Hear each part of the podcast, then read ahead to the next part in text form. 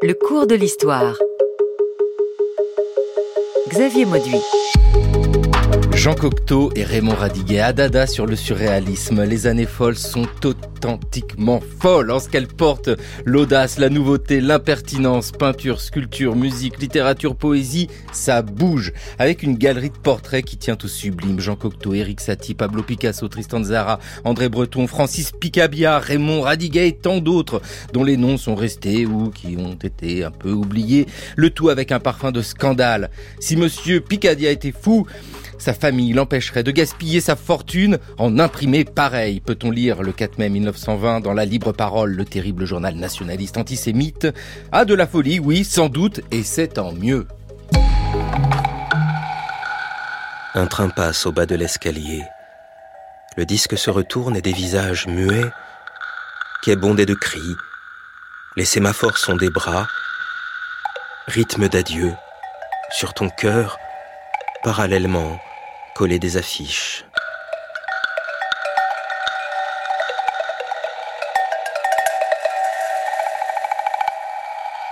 Extrait d'un poème envoyé par Raymond Radiguet à Tristan Zara le 15 mai 1919. Bonjour Serge Linares.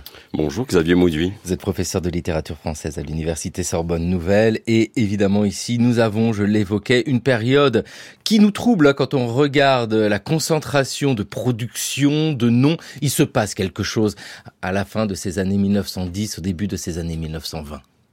Ah oui, c'est une effervescence tout à fait stupéfiante et on pourrait dire unique puisque finalement le monde entier artistique est à Paris dans ces années-là, euh, au moins jusque, dans les années 30, dira-t-on. Et, et c'est vrai que Radiguet participe avec Cocteau de cette émulation euh, généralisée qui euh, qui se fait tous azimuts, pourrait-on dire. Elle occupe à la fois évidemment les gens de lettres, mais aussi les artistes, peintres, sculpteurs et autres. Et puis aussi, pourrait-on dire, euh, euh, l'activité culturelle en général, puisqu'en l'occurrence, euh, il va y avoir des cercles mondains qui vont être impliqués là-dedans. Je, je, pense par exemple Noailles, euh, toute une série donc de, de personnalités qui vont euh, impulser aussi le mouvement parce qu'ils vont le, ils vont financer des spectacles par exemple. Peut-être qu'il en sera question tout à l'heure. Et, et, tout ça crée euh, voilà une effervescence unique. Hein. Je pense que c'est une période dont on n'a pas revu euh, l'équivalent. On peut parler d'émulation parce que vous venez de l'évoquer. Ils se connaissent, ils se côtoient physiquement, ils sont là, ils, ils fréquentent les mêmes troquets, les mêmes bistrots, les mêmes brasseries. C'est ça aussi qui est très fort, c'est cet échange constant de tous ces gens. Oui, alors c'est vrai qu'il y a des lieux comme ça qui sont des, des points de ralliement, pourrait-on dire, hein, entre tous ces artistes, euh, ces, écrivains, euh, ces poètes euh, et autres. Et il y a notamment des, des lieux qui vont entrer dans la légende. Hein. Il y a d'abord le, le bar Gaïa, euh, en 1920. Et puis, et puis ensuite, euh, il y aura la création du fameux bœuf sur le toit, hein, euh, qui va réunir là eh bien tout ce qu'on pourrait appeler l'intelligentsia. Mais c'est une intelligentsia qui n'est pas forcément euh, argentée. Hein. Donc on a, on a aussi des artistes qui sont plutôt, euh, plutôt désargentés, qui ne roulent pas sur l'or. Mais il y a, c'est véritablement, je pense que c'est quand même très caractéristique de l'époque, une joie de créer euh, dans des, des formes donc de rivalité, mais aussi de tension, parce que parfois, évidemment, ça peut aller jusqu'à la rixe. Oui, parce que entre eux. Eh oui, parce que c'est vraiment cela. Hein, c'est euh, tous ces mots que l'on utilise et vraiment, ce n'est pas exagéré de parler euh, d'émulation, d'effervescence. Il y a vraiment de ça qui est constitutif de je ne dis pas ce mouvement, mais de ces mouvements. Alors c'est toujours très intéressant de regarder les étiquettes que l'on donne au mouvement avec la chronologie, mais c'est bien de dire pour le cubisme, voici le début, voici la fin. Ça ne fonctionne pas comme ça. En fait, tout s'imbrique. Euh, c'est extrêmement tressé ce qui se passe là. Ah oui, alors c'est d'autant plus euh, tressé et superposé. Euh, que certains artistes identifiés par exemple au cubisme vont pouvoir euh, aller du côté du, du classicisme. Hein. Je pense notamment euh, à Picasso et à ce fameux ballet parade de 1917 qui sera repris un petit peu plus tard et que Radiguet verra justement lors de la reprise. Euh, vous savez que pour ce spectacle, justement, Picasso a imaginé, notamment pour les managers, des costumes cubistes, alors que le rideau de scène est un rideau de scène euh, classiciste. Ah bah, le Donc il y a un mélange oui. là de d'esthétique qui est détonnant. Ce ballet parade, c'est vrai que quand on regarde un petit peu euh, qui euh, organise tout ça, écriture, bah, c'est Jean Cocteau, la musique c'est Eric Satie, vous venez de le dire, pour tout ce qui est décor, costume, euh, même le rideau de scène, c'est Pablo Picasso. Nous sommes en 1917.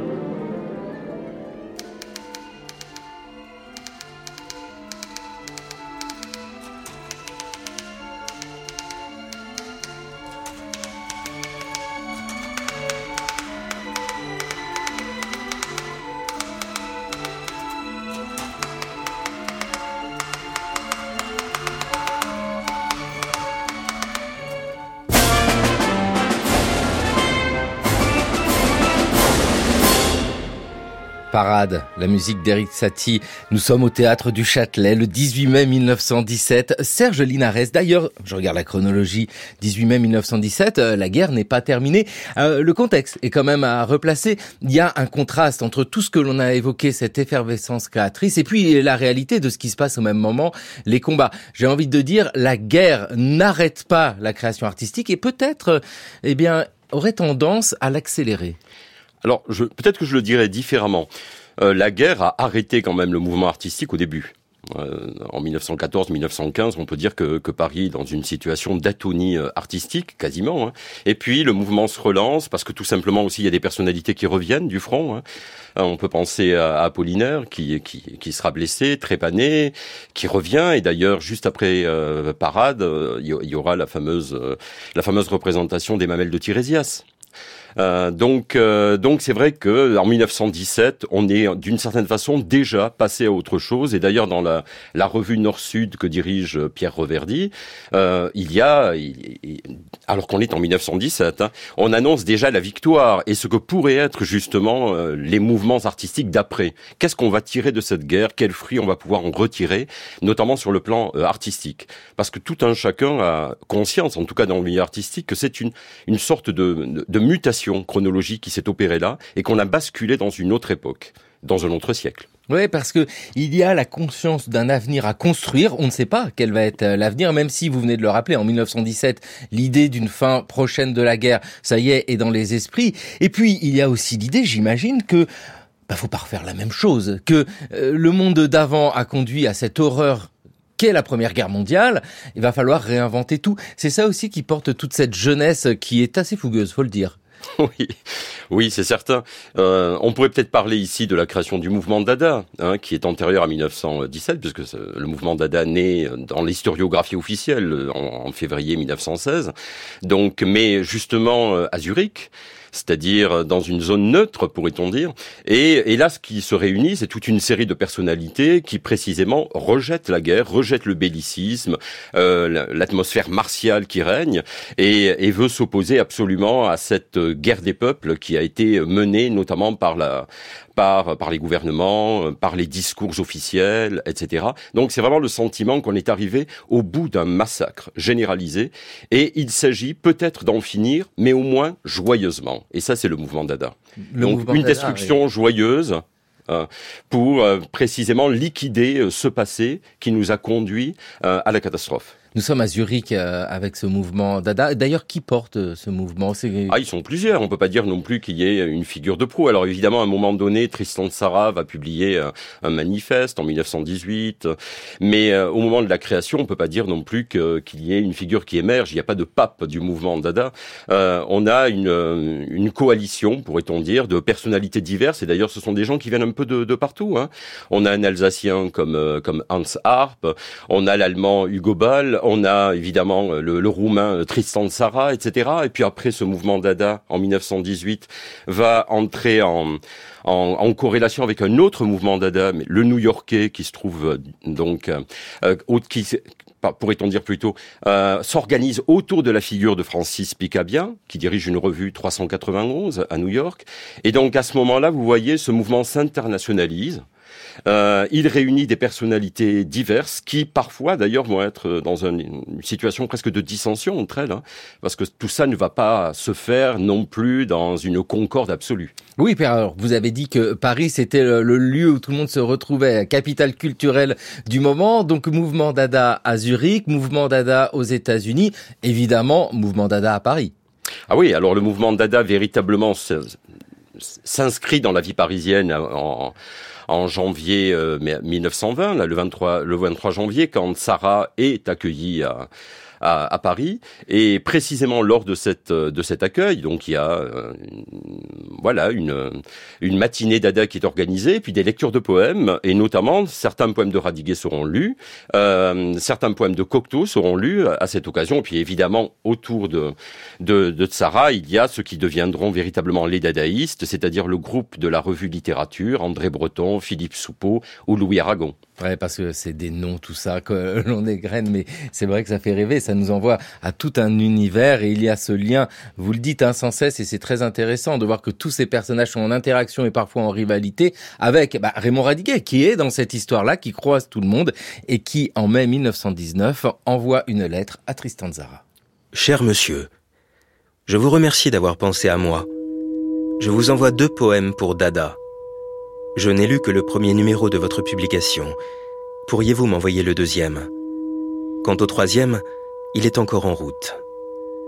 Veuillez bientôt me répondre au sujet des deux poèmes et veuillez croire à mes excellents sentiments. CMFH. Un train passe au bas de l'escalier.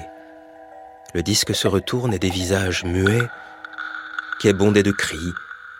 Les sémaphores sont des bras, rythme d'adieu, sur ton cœur, parallèlement, collé des affiches. 31 décembre. Les cordes du banjo sont nos nerfs, comme des serpents, des frissons grimpent. Le long des jambes des femmes, un œil, trois yeux, parfum, chant, fumée, dansent en ovale, en rectangle, autour d'une tête. Il n'y a que celle-là. Pensée tourne toujours plus vite. Son cœur, dans la salle où vous buviez, la lampe, plus personne, éteindre. Olivier Martineau qui nous disait cet extrait d'une lettre de Raymond Radiguet à Tristan Zara et dans une autre lettre, Radiguet précise à Zara le titre de mon poème que vous n'avez pu lire hein, et c'est M. J'ai voulu inventer une syllabe caractérisant mon poème, le résumant en quelque sorte. Il est bien entendu que cette syllabe n'est pas une onomatopée. Euh, ici, il y a toutes ces réflexions sur qu'est-ce que peut être le dada. Euh, Tristan Zara demande à Radiguet de lui envoyer des poèmes. Il y a une forme de bricolage. Euh, c'est un regard postérieur qui permet de mettre une étiquette pour savoir mhm. qui l'est, qui ne l'est pas, même si c'est difficile parfois. Euh, tous ces gens savent-ils ce qu'ils sont en train de faire? Est-ce qu'il y a la conscience d'une action par la littérature ou par la peinture ou par la musique pour faire euh, bouger les choses? Et il y a un esprit militant? Ah oui, non, mais ça c'est l'esprit d'avant-garde. Hein. Donc euh, l'avant-garde, eh bien justement, elle, consiste précisément à envisager un, un avenir. Alors pour le mouvement Dada, c'est un peu particulier, c'est une avant-garde un petit peu particulière d'abord, parce que c'est d'abord la première avant-garde après le futurisme qui date de 1909, qui est internationale, mais aussi parce que c'est une avant-garde en fait qui ne se projette que dans le présent, si l'on peut dire. Mais en règle générale, les avant-gardes ont, tendance à regarder vers l'avenir, contrairement évidemment au siècle passé, lorsqu'on considérait qu'il fallait, euh, bien au contraire, toujours se tourner vers l'Antiquité et, euh, par exemple, réécrire les anciens. Donc l'esprit, euh, l'esprit de conquête est très caractéristique de, de l'avant-garde. Alors, si on peut revenir un peu sur sur ce texte-là, euh, ce texte-là n'a pas été publié par euh, par euh, Tristan de Sarah. En revanche, Sarah, dans l'anthologie Dada, va publier un autre texte, donc en 1919, avant même de, de rencontrer Radiguet, qui s'appelle À plusieurs voix, poème scénique. Donc c'est dans l'anthologie Dada, donc disais-je. c'est pour vous montrer en fait qu'il y a alors même que ces gens ne se connaissent pas forcément, mais il y a des correspondances, des échanges, c'est ce qui est quand même stupéfiant. On n'est pas à l'époque d'Internet, hein, et tout ça va pourtant très très vite. Hein. Euh, et tout le monde pense que l'affaire est sérieuse. Hein, puisque vous disiez cela. L'affaire est sérieuse, c'est-à-dire que peut-être qu'il euh, y a une, volonté d'en finir, d'en découdre avec euh, avec une époque comme ça qui a conduit des millions d'hommes à la mort et, qui d'une certaine façon euh, a, permis à l'industrie de, s'asseoir sur ses profits et à la, bourgeoisie de maîtriser les rouages du pouvoir, hein, parce que c'est un petit peu ça, peut-être, mais cette destruction-là doit être menée de manière assez systématique. Et, euh, on parlait tout à l'heure de, des rivalités, des tensions, etc., qui pouvaient euh, donc régir les relations entre tous ces artistes et ces écrivains. Mais c'est précisément parce que ils considèrent que euh, ils font un travail utile nécessaire et que tout ça doit être fait, certes dans la joie, mais dans le sérieux le plus absolu. C'est-à-dire qu'en fait, on donnerait sa vie pour créer. Euh, donc ça va très très loin parce que certains euh, en viendront peut-être à, au, coup de poing. Hein. Peut-être qu'on pourrait évoquer la fin, la fin du, mouvement Dada, donc euh, en 1900, enfin la fin du mouvement Dada, la séparation du groupe littérature ou des dadaïstes français et de Tristan de Sarah. Donc on est en on est en 1923 et précisément lors de la représentation d'une pièce de Tristan de Sarah qui s'appelle Cœur à gaz, eh bien vous avez vous avez l'intervention comme ça très belliqueuse de, Breton, d'Éluard qui qui qui crie dans la salle etc. On dit même qu'Éluard a cassé la figure à Tristan de Sarah. Enfin, tout ça, c'est très très mal terminé. Vous voyez bien, c'est le début du, mouvement surréaliste ici, proprement surréaliste, qui, qui s'amorce. Euh, on le sent, hein, cette idée de sérieux, ne serait-ce que par le vocabulaire utilisé. Euh, vous l'avez dit, Serge Linares, il y a des manifestes, euh, manifestes dadaïsme, manifestes du surréalisme. Manifeste, c'est pas un vocabulaire que l'on associe en soi à la littérature. On imagine quelque chose qui ressemble au tract militant c'est ça aussi cet esprit de, sérieux, c'est que ouais, on va faire bouger les choses. Ah oui, absolument. Mais euh, ce sont des proclamations, des manifestes. On est convaincu, en fait, de à chaque fois de proposer des euh, des euh, des prescriptions, pourrait-on dire, définitives. Voilà tout. À partir de là, tout va changer. Mais il faudrait peut-être ramener, ramener tout cela à, à, la publication du manifeste des futuristes, hein, donc en 1909 à la une du Figaro quand même. Hein. Bon, financé par Marinetti. Bon, bah, passons là-dessus sur ce détail, mais toujours est-il que déjà dans ce premier manifeste, si vous voulez, vous avez ce type de euh, d'expression péremptoire euh, euh, du présent de vérité générale, et on a on a le sentiment qu'à partir de ce manifeste, tout va être changé. Autrement dit, on a lancé une bombe Ouais, c'est ça, on a lancé une bombe et c'est sûr que euh, l'italien Marinetti, c'est lui qui porte le mouvement futuriste. On voit bien après ces évolutions euh, idéologiques, mais ça aussi c'est très important de le souligner, c'est que tous ces gens dont nous parlons ne sont pas faits d'un bloc. Leur existence n'est pas un bloc, il y a toute leur évolution. Vous avez dit qu'il y a une volonté de mettre en place quelque chose de définitif, mais le définitif change parfois au bout de quelques mois. Et puis à côté du définitif, il y a des problèmes de définition. Surréalisme, voire Aragon, Breton, Desnos, Éluard. Définition officielle du surréalisme les objets bouleversants, le cassage de gueule, la peinture fantastique, le genre mal élevé, les révolutionnaires de café, le snobisme de la folie, l'écriture automatique. Eh bien, cette définition n'a pas bougé dans son principe depuis le jour où elle a été formulée, c'est-à-dire en 1924, où le surréalisme était présenté comme euh, automatisme psychique pur par lequel on, se proposait d'exprimer le véritable mécanisme de la pensée.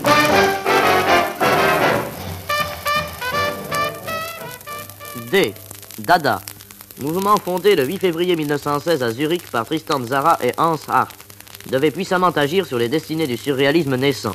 Le programme de Dada était, contrairement à ce qu'on pense euh, communément, la destruction, c'était de créer de nouvelles valeurs, renverser les valeurs existantes. Et pour cela, évidemment, pour les renverser, il fallait détruire les, valeurs euh, ayant cours communément et plus ou moins académiques. Ainsi naquit Dada.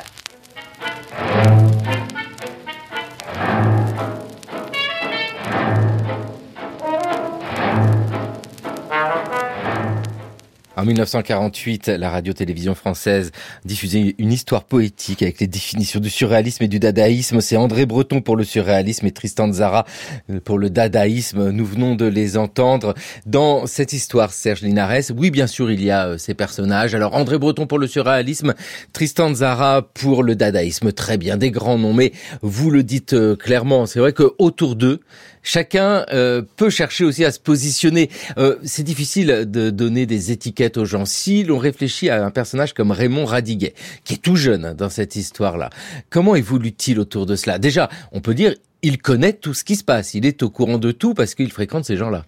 Ah oui, absolument.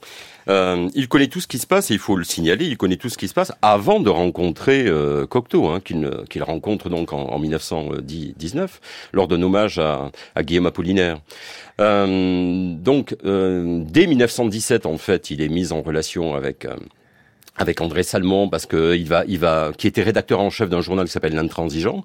Je sais pas s'il en a été question lors de, des premières séances.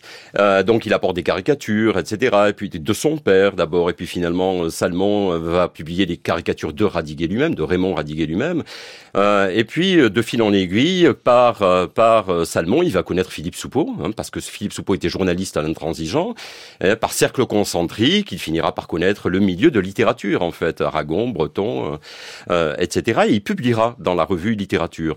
Euh, parallèlement, euh, donc on est en 1918, hein, là à peu près, et en 1918, il publie aussi dans la revue SIC. Hein, son image couleur, qui est une revue dirigée par Pierre-Albert Biraud, une revue d'avant-garde. Hein, euh, et en l'occurrence, il donne pas mal de textes, euh, un petit peu dans la dans la lignée de ce que l'on a écouté euh, tout à l'heure, le texte qui avait été envoyé à Tristan de Sarah.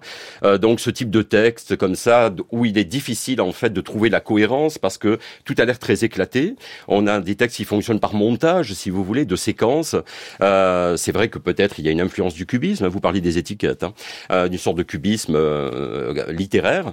Et puis de toute façon, à chaque fois, il s'agit de, de, désamorcer, désamorcer, finalement le discours en forme, euh, de le neutraliser, d'empêcher en fait qu'il qu'il cristallise pour désarçonner donc totalement le lecteur et qu'il vive des expériences presque d'émerveillement continu parce qu'à chaque fois il y a des images comme ça qui le surprennent hein, et qui le saisissent.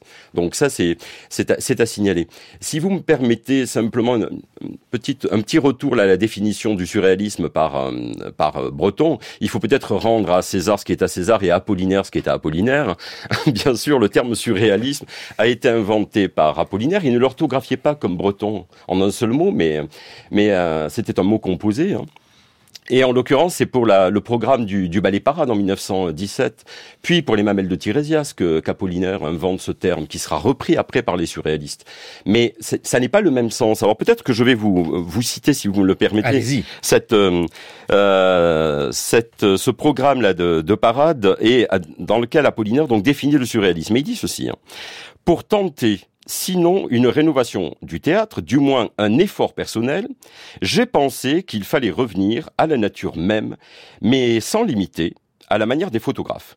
Quand l'homme a voulu imiter la marche, il a créé la roue qui ne ressemble pas à une jambe. Il a fait ainsi du surréalisme sans le savoir. Alors c'est intéressant ça parce que c'est pas la définition de, Breton, ça n'est pas le même sens. En fait, pour Apollinaire, on pourrait le dire comme ça, le surréalisme c'est l'imagination au pouvoir, ça n'est pas l'inconscient au pouvoir, c'est pas tout à fait la même chose. C'est la fantaisie au sens allemand euh, du terme. Hein. Donc c'est cette imagination qui doit d'une certaine façon épouser le mouvement naturel, être aussi inventif que la nature. Vous voyez qui va générer euh, des prodiges, des créatures, etc. Et euh, on va épouser ce mouvement presque de manière vitaliste, si vous voulez, mais certainement pas imiter la nature, observer la nature et la reproduire comme on le faisait dans les siècles anciens. Euh, donc, d'une certaine façon, on dépasse le réalisme. On est au-dessus du réalisme. Voilà ce qu'est le surréalisme pour Apollinaire, alors que pour Breton, euh, il est davantage lié, bien sûr, au langage euh, du ça, des pulsions, de l'inconscient. C'est quand même assez différent, me semble-t-il. Il faudrait le souligner. Bah oui, il faut le souligner. Et puis, il faut rappeler aussi que Guillaume Apollinaire meurt le 9 novembre 1918. Nous sommes juste avant l'armistice. Ici, c'est une histoire humaine. Hein vraiment, euh, qui est incarné, qui s'écrit avec euh, tous ces gens qui se côtoient, qui inventent sans cesse. Et pour un homme comme euh, Radiguet, il y a, parce que vous ne cessez de le rappeler, Serge Linares, l'importance de la presse. Mais pour tous, c'est très intéressant de voir ça, parce que les ouvrages, nous les connaissons, Raymond Radiguet publié en œuvre complète avec les romans, mais aussi des articles de journaux, mais aussi la correspondance. Et ça, c'est pas accessible à un grand public. Dans la presse, c'est très important. On voit bien que cet échange-là se fait au quotidien parce que ces journaux sont quotidiens ou avec euh, une autre temporalité pour euh, les revues. L'importance de la presse ici. Alors, la presse est importante et je dirais aussi la revue. Hein. Alors la presse, on l'a vu, vous l'avez évoqué, je pense, dans les séances précédentes, combien Radiguet a donné, euh, dans les, y compris dans les grands journaux, euh, des textes, des dessins, euh, notamment des scénettes dans des journaux satiriques, hein, dans le Rire Rouge, dans dans le Canard enchaîné aussi. Hein. donc des petites pièces de théâtre, si vous voulez, drôlatiques. mais mais la revue est quand même capital. Il faut, il faut insister là-dessus parce que Cocteau et Radiguet vont créer une revue. Hein. Euh, qui est la revue Le Coq, qu'il crée euh, en mars 1920. Elle, va s'éteindre très vite parce que évidemment ce sont des, des, revues qui, en règle générale, ne durent pas très longtemps. En novembre, euh, l'affaire est conclue et la, la revue ne, ne, paraîtra plus. Elle va changer de titre d'ailleurs. Hein. Elle s'appelle Le Coq et puis à partir du numéro 3, elle s'appellera Le Coq français. Ah oui, comme l'animal. Donc Le Coq et Le Coq français. Oui, ce qui est une manière de faire des variations sur évidemment le, le patronyme de Cocteau, le petit coq. Mais bon, passons là-dessus. C'est aussi en fait des déclarations esthétiques qui sont ici euh, euh, sous-jacentes, c'est-à-dire qu'il y a véritablement ici un parti pris, le parti pris de revenir à une sorte d'esprit français et aller contre l'esprit dada qui était à ce moment-là euh, régnant. Autrement dit, c'est vrai que, que Radiguet et, et, ses amis proches, notamment Cocteau bien évidemment, Radiguet ont côtoyé Dada pendant plusieurs mois, mais très très vite en fait, ils s'en détachent il s'en détache pour aller vers une, une forme de classicisme euh, rénové, euh, qui ne fait pas totalement l'économie évidemment des acquis de, de l'avant-garde, de cette écriture un peu disruptive, euh, qui part dans tous les sens, qui privilégie peut-être le, le, langage aussi de la non-raison, euh, euh, qu'on pourrait appeler l'inconscient si vous voulez, mais aussi du rêve, hein, de l'imagination la plus, la plus débridée. Mais il s'agit quand même de couler tout ça dans une forme, et dans une forme qui soit reconnaissable et lisible. Donc le problème de la lisibilité par le public se pose. C'est pour ça que euh, et Cocteau et Radiguet en même temps finalement vont vers le roman.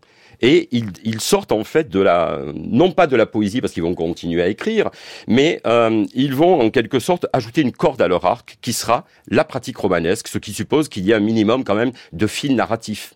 Et oui, et là, Dada, bah, d'un seul coup, c'est plus du tout pour euh, Jean Cocteau ou Raymond Radiguet euh, l'idéal absolu à atteindre. En mai 1920, Raymond Radiguet écrit un article Dada ou le cabaret du néant. Je déteste la bohème. Les farces me sont pénibles. En ressuscitant la mystification, Dada se rapproche de la pire bohème, celle des incohérents. Dada est un cul-de-sac auquel mène le chemin Oscar Wilde, André Gide. Si les arts n'étaient pas forcément inoffensifs, de tous les dangers publics, l'œuvre de Francis Picabia serait le pire. Il a le diable au corps. Cette locution s'applique admirablement à Picabia, qui, né destructeur, imagina de ridiculiser l'art en faisant de pseudo-œuvres d'art. Dada est une étiquette. Que contient le flacon Une boisson inoffensive que les dadaïstes essaient de nous faire prendre pour un poison mortel. Chez certains êtres faibles, cette illusion suffit à procurer l'ivresse. Autour des hommes qui ont en eux une vérité nouvelle se forment les écoles. Le plus dada de tous n'est pas Tristan Tzara, Merci Olivier Martineau pour la lecture. Euh, dites donc Serge Linares. Ah bah oui, là on retrouve cette euh, confrontation, ça attaque. Et puis ah, ça, enfin là bon, ça attaque pas à coup de poing, mais euh, les gens sont cités. Il y a des vraies prises de position. Ah oui, ce n'est pas une époque de tiède. Hein. Nous sommes bien d'accord.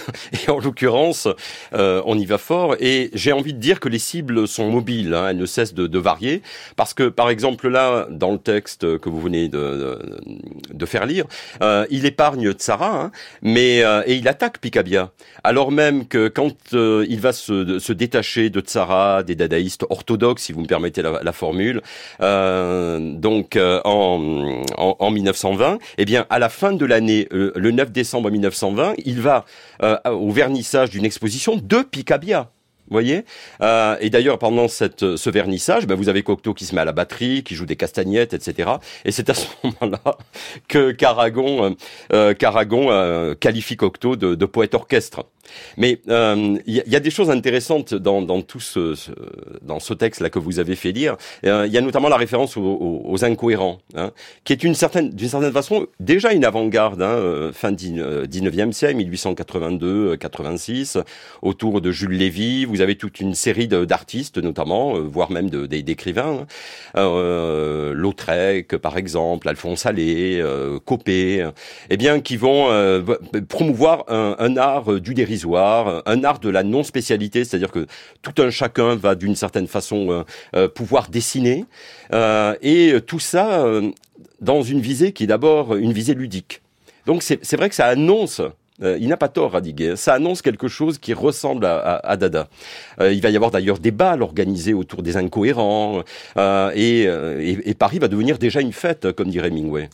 Avec toujours ce rappel au passé, hein, parce que bien sûr, et on l'a dit dès le début, méfions-nous de ces étiquettes et de ces débuts. Vous venez de rappeler, Serge Linares, que Dada a un écho à cette fin du 19e, mais on pourrait dire que le surréalisme dont le manifeste est écrit en 1924 a un écho aussi à la fin du 19e avec euh, l'autre amant, les chants de Maldoror, etc. C'est ce va bien. Ces gens-là lisent beaucoup et ils ne lisent pas que leurs contemporains. Ce sont des gens, et on le voit bien en lisant Raymond Radiguet, pétris de culture classique. L'utilisation du subjonctif imparfait, c'est un usage quotidien.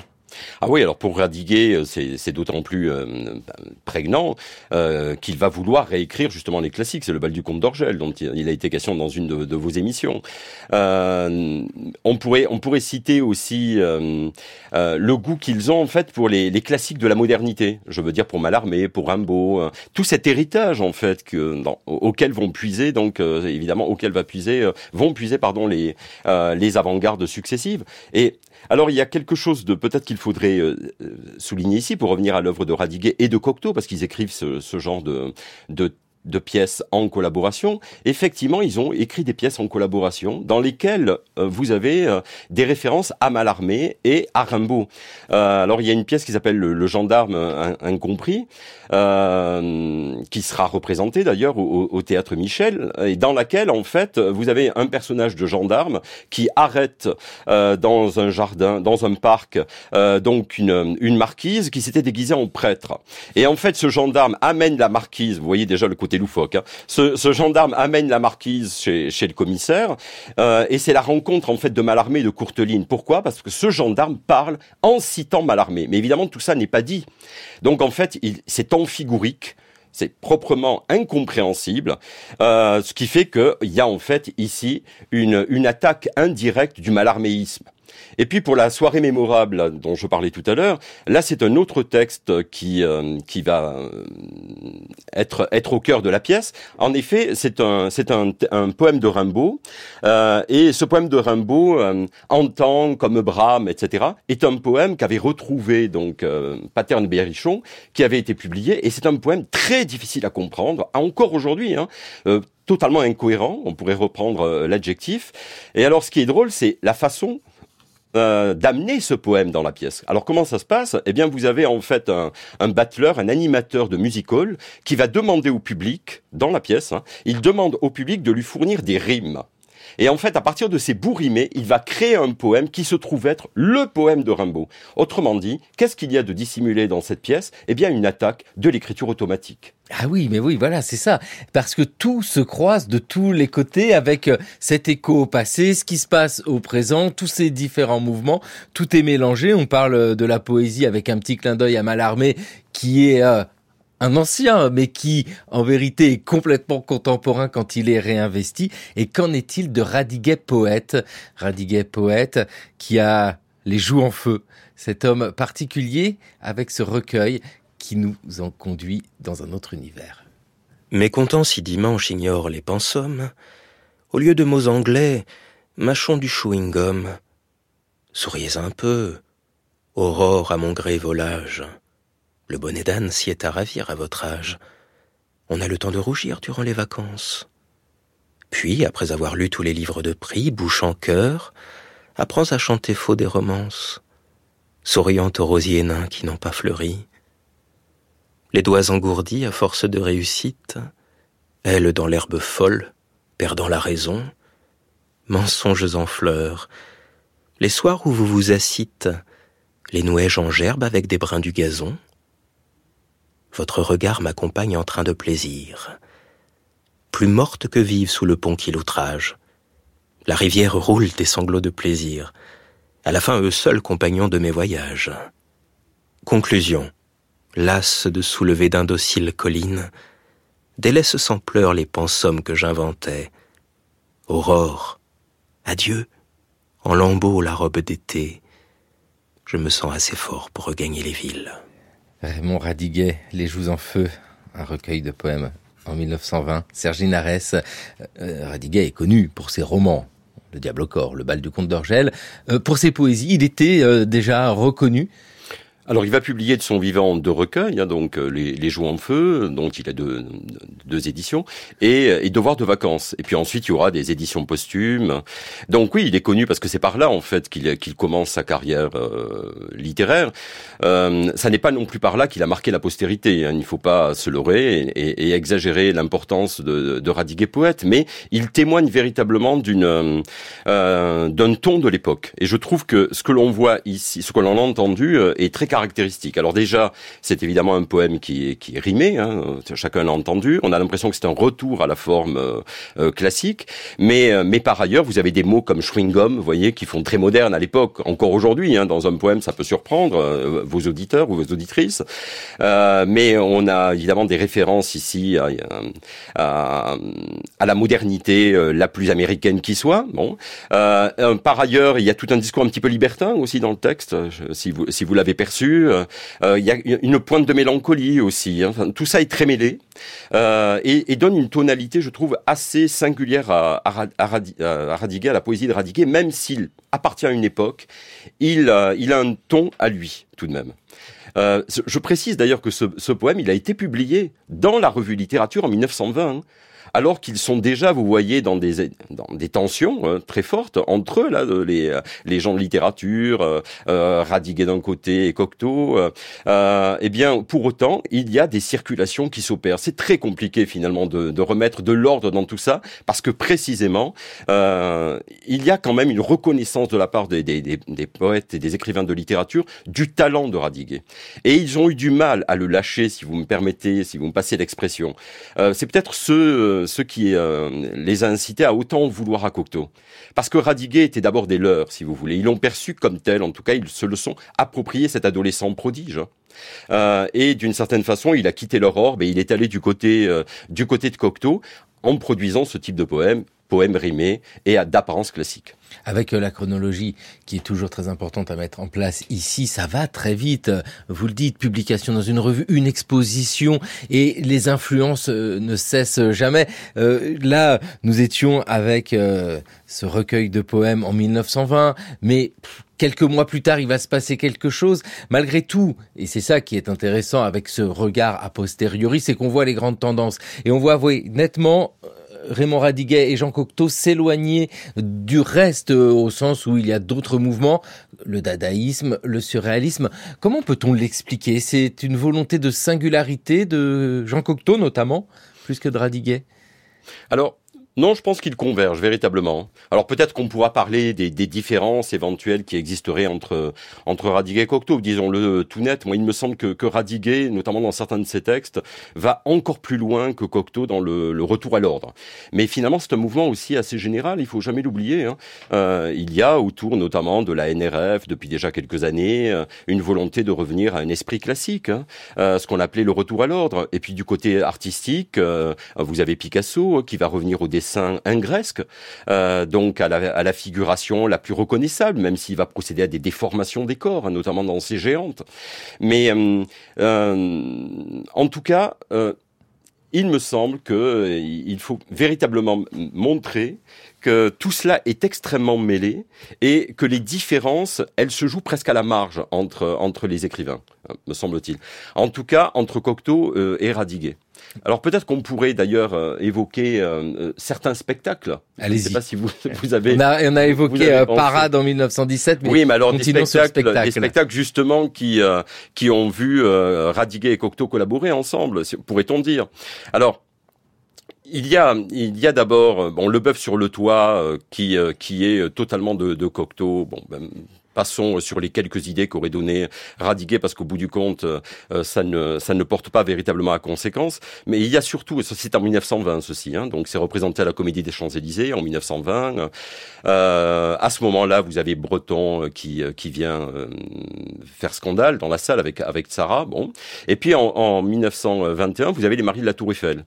Et alors ces Maris de la Tour Eiffel avec le groupe D6 qui est donc qui propose les des accompagnements musicaux. Hein, de ce ballet, eh bien euh, précisément, ces Marie de la Tour Eiffel ont été au départ, au tout départ, vraiment dans le plan, euh, coécrits euh, donc, vous avez effectivement la main de, Cocteau, de Radiguet et de Georges Auric. Et puis très très vite, en fait, Cocteau s'approprie le projet parce que tout simplement, il répond à son imaginaire à lui, totalement à son imaginaire, et plus du tout à celui de, Radiguet. Il en fait un ballet à lui qui sera représenté par les ballets suédois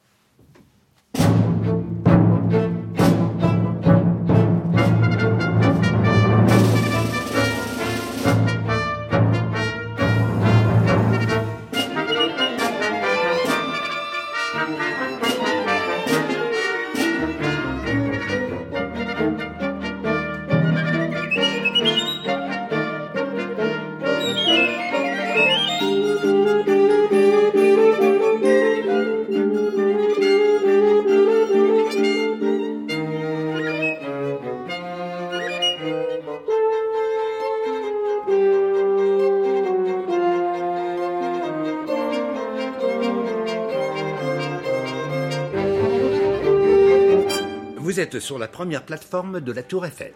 Tiens, une autruche. Elle traverse la Seine, elle sort. Voici le chasseur. Il cherche l'autruche. Il lève la tête, il voit quelque chose, il épaule, il tire. Et une grande dépêche bleue tombe du ciel. Ciel, une dépêche. La détonation réveille le directeur de la Tour Eiffel. Il apparaît. Ah ça, monsieur, vous vous croyez donc à la chasse? Je poursuivais une autruche. J'ai cru l'avoir prise dans les mailles de la Tour Eiffel. Et vous me tuez une dépêche. Je ne l'ai pas fait exprès.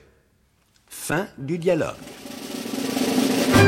Et quel dialogue, les mariés de la Tour Eiffel. Serge Linares, cette histoire s'écrit aussi en musique, hein, parce que le groupe des six doit être évoqué quand on parle de tout ce mouvement qui se passe de la fin des années 1910 au début des années 1920. On l'a bien dit, de la peinture, de la littérature, la poésie, tout, le roman et la musique. Ah oui, absolument. La musique est, est importantissime. D'ailleurs, certains poèmes de Radiguet vont être mis en musique. Hein. Euh, il y a toute une série de, de quatrains dans un poème, un long poème ou un, un groupe de poèmes qui s'appelle Alphabet. Et ces poèmes vont être mis en musique par euh, Georges Auric.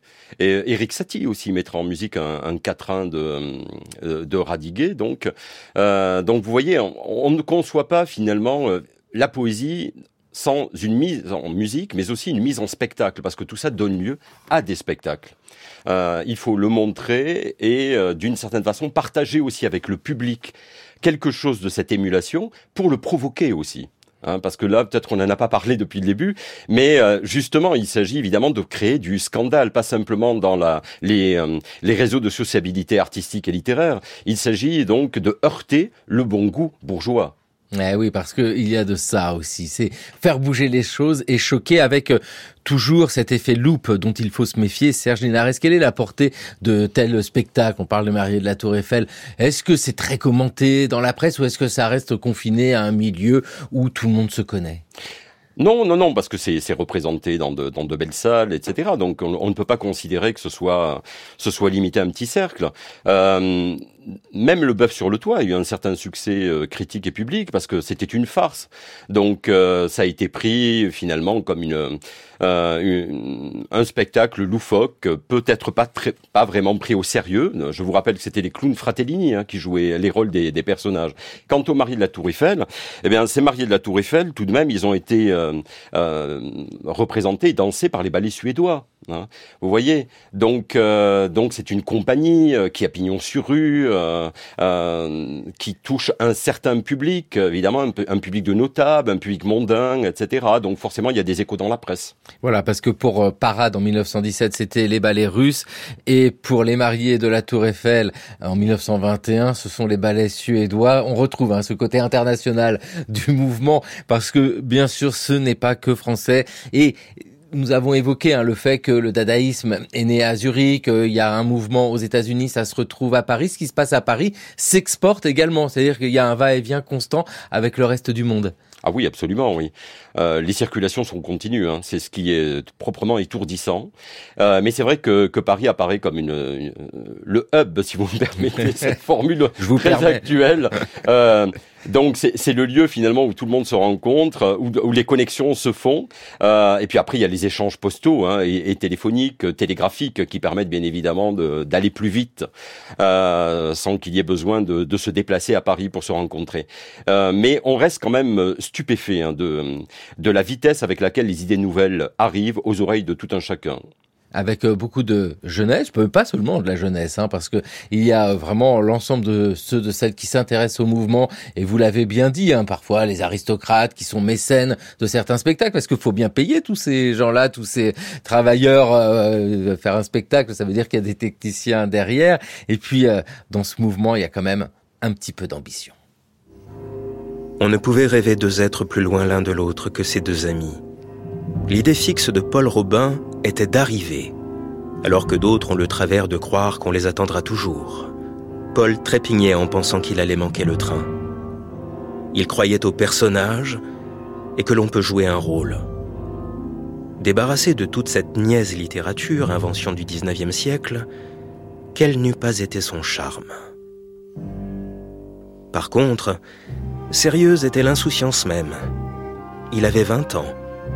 Malgré son âge et son oisiveté, il était bien vu par des aînés de mérite. Assez fou sous bien des rapports, il avait eu la sagesse de ne pas brûler les étapes. Le dire précoce, rien n'eût été plus inexact. En un mot, François avait exactement son âge, et de toutes les saisons, le printemps, s'il est la plus saillante, est aussi la plus difficile à porter.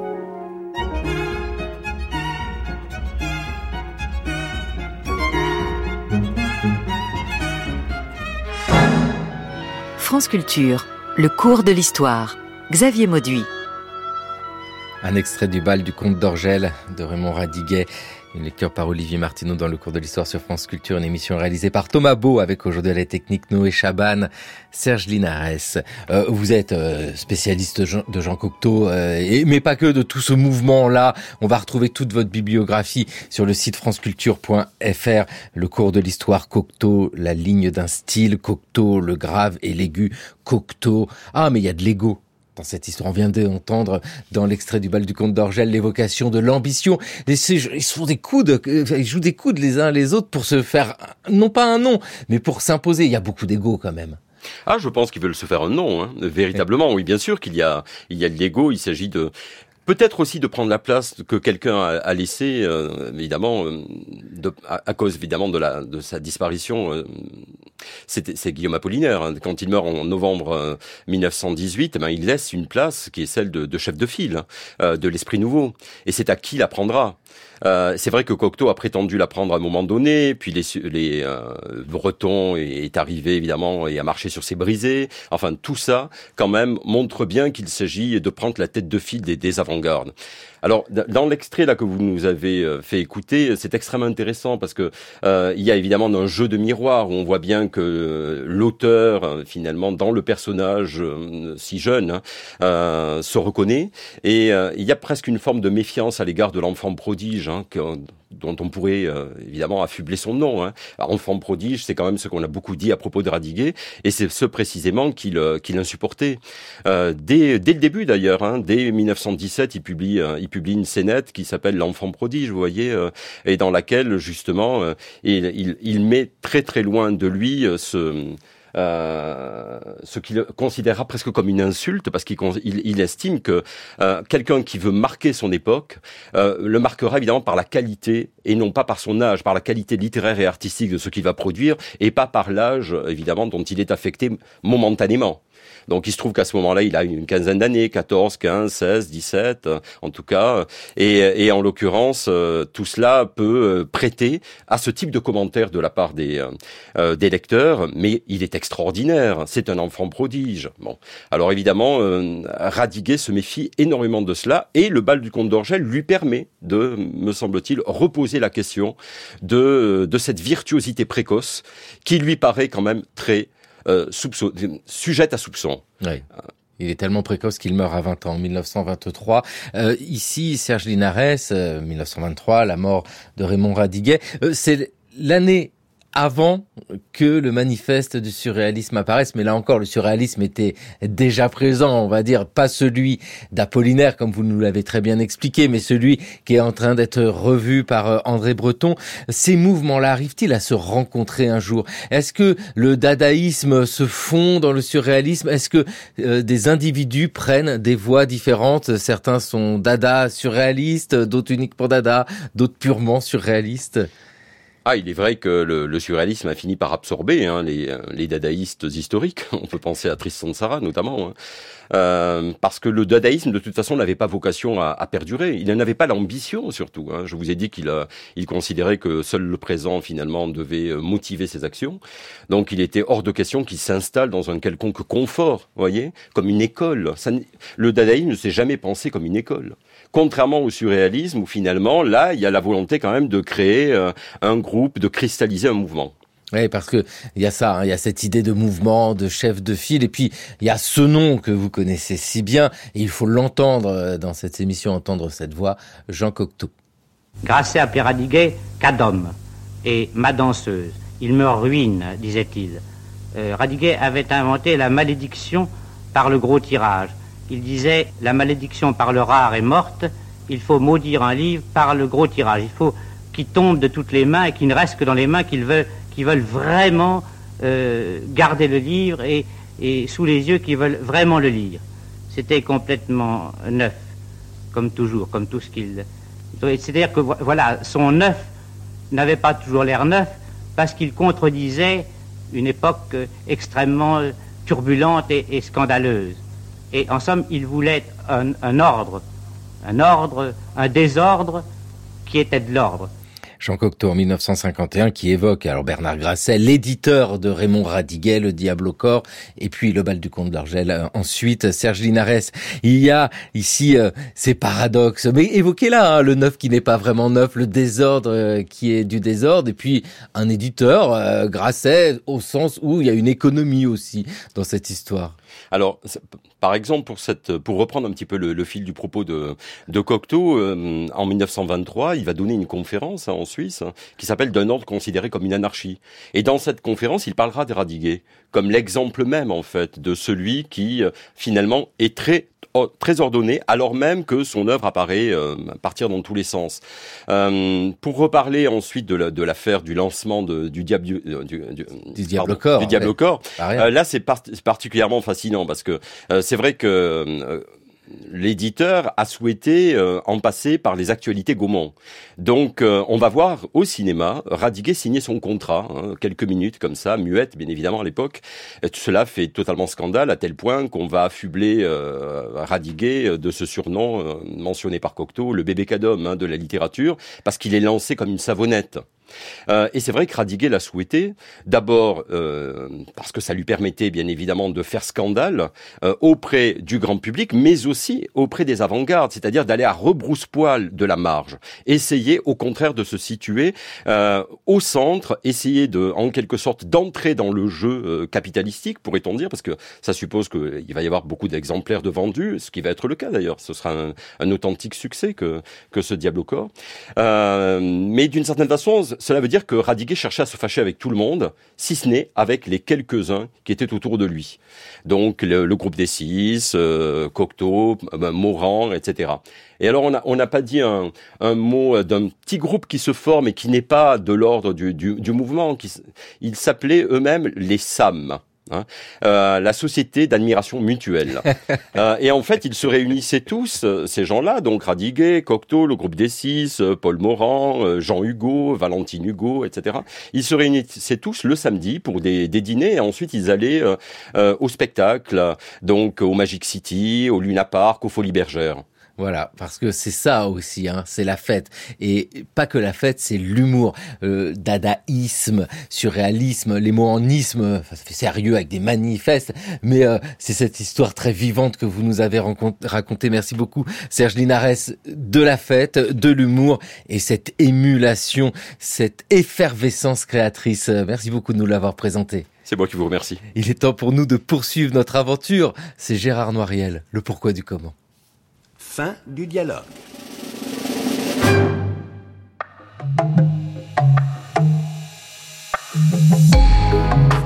Comment les immigrés italiens se sont-ils intégrés dans l'Algérie coloniale?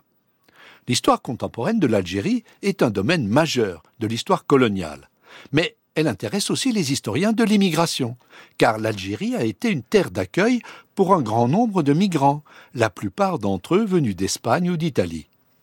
Dans l'ouvrage, dont vous trouverez la référence sur notre site, Hugo Vermeeren a montré l'importance de la présence italienne en Algérie dès le début du XIXe siècle. Il s'agissait alors de migration saisonnière, dans le cadre d'une activité centrée sur la pêche et la récolte du corail. Ces mobilités périodiques se traduisaient par des installations provisoires sur le littoral nord-africain qui délimitaient un espace de travail éloigné des centres de financement concentrés dans les villes italiennes. En 1832, l'armée française prit le contrôle de Bonn, la ville où la présence italienne était la plus importante.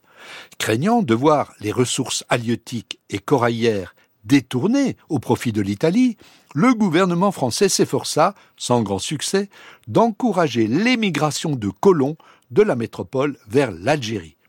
Ce fut notamment le but de la circulaire adoptée le 30 août 1838 permettant aux aspirants colons de bénéficier de voyages gratuits depuis Toulon.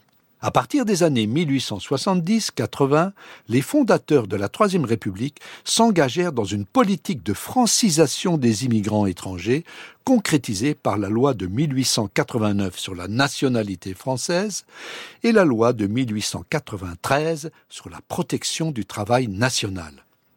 L'étude des dossiers de naturalisation montre qu'en Algérie, la qualité de français devint de plus en plus indispensable pour pouvoir exercer la pêche et l'administration commença même à distinguer les Français de souche et les naturalisés.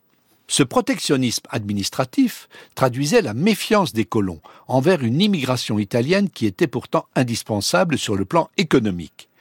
Mais ce qui frappe le plus lorsqu'on examine les réflexions et les débats de l'époque sur les nationalités et le cosmopolitisme en Algérie, c'est la faible place accordée à la population algérienne, reléguée au rang d'indigène. Les mesures visant à accélérer la francisation des émigrés italiens n'ont pas empêché la croissance d'une communauté franco-italienne. Celle-ci a servi de support pour la stratégie clientéliste développée par des politiciens locaux comme Jérôme Bertagna. Celui-ci a pu ainsi occuper une position hégémonique dans la municipalité de Beaune à la fin du XIXe siècle. Mais cette logique identitaire a pris une tournure beaucoup plus radicale lorsque Mussolini est arrivé au pouvoir. L'origine italienne des Français d'Algérie a été en effet exploitée par le Duce, qui cherchait à renforcer son influence au Maghreb. Par contre-coup, les Français d'origine italienne sont devenus suspects aux yeux de l'extrême droite française, ce qui a nourri la xénophobie à leur égard.